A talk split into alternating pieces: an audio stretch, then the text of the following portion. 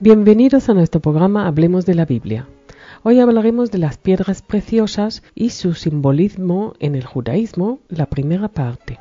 Las piedras preciosas han ejercido atracción sobre el hombre desde el neolítico.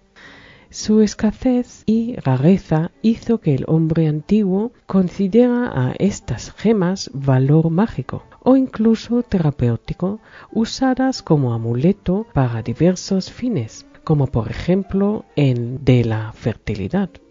Como las tierras que habitaron los hebreos eran pobres en yacimientos de este tipo, las importaban de otros lugares.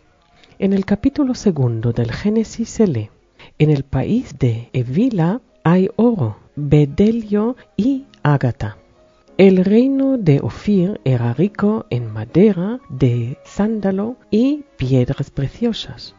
También de los lejanos reinos de Roma y Saba o de Etiopía, de donde venía el topacio, para el pectoral del Cohen Gadol se prescribía una pedrería determinada muy suntuosa, compuesto de doce gemas.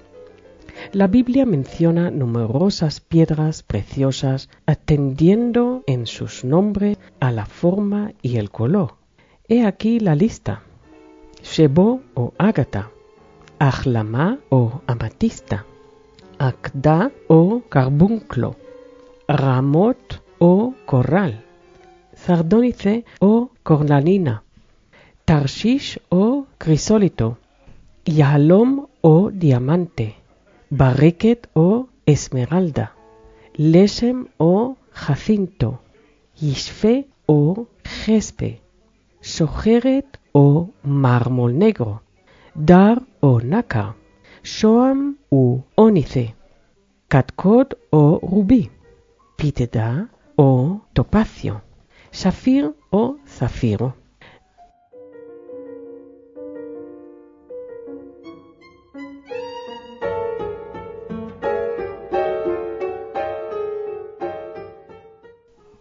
A esta lista de gemas hay que añadir el prestigio de las perlas y de la piedra llamada calcedonia. Es antigua la creencia popular e incluso entre los hombres sabios que asegura que las piedras preciosas tienen poderes especiales que las caracterizan y se habla de su influencia y efectos.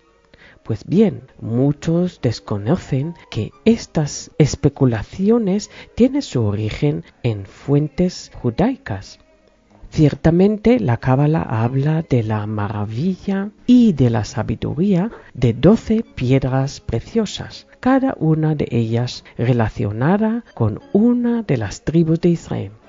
Su color está en relación con los diferentes matices de sus atributos en la esfera espiritual y todo ello en íntima relación con las doce piedras o gemas de una de las vestimentas del sumo sacerdote parte del atuendo litúrgico que estaba formado por cuatro filas de tres piedras preciosas cada una.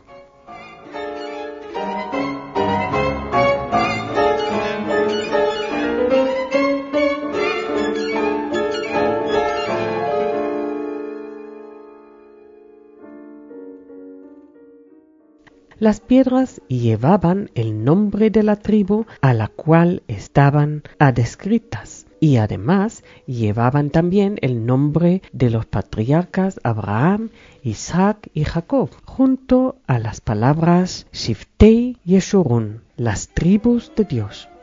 Las piedras estaban distribuidas de modo que en cada piedra había seis letras, con lo que la totalidad de letras de las doce piedras equivalían al alfabeto completo, es decir, al alfabeto hebreo. De esa manera era posible la comunicación de los mensajes de los Urim Vetumim. Las matriarcas o esposas de los patriarcas estaban representadas en las cuatro filas. Las seis letras en cada tribu simbolizaban la creación del mundo en seis días.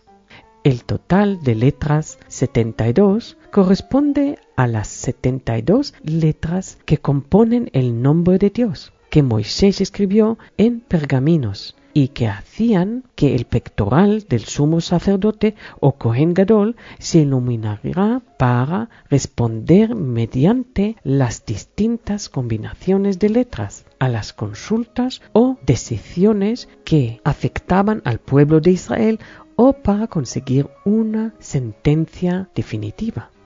Las piedras estaban colocadas según el orden de nacimiento de los hijos de Jacob. Ilustramos hoy nuestro programa con un dibujo de la enciclopedia judía del pectoral o Urim Betumim del Kohen Gadol con las piedras y los nombres de las tribus. Gracias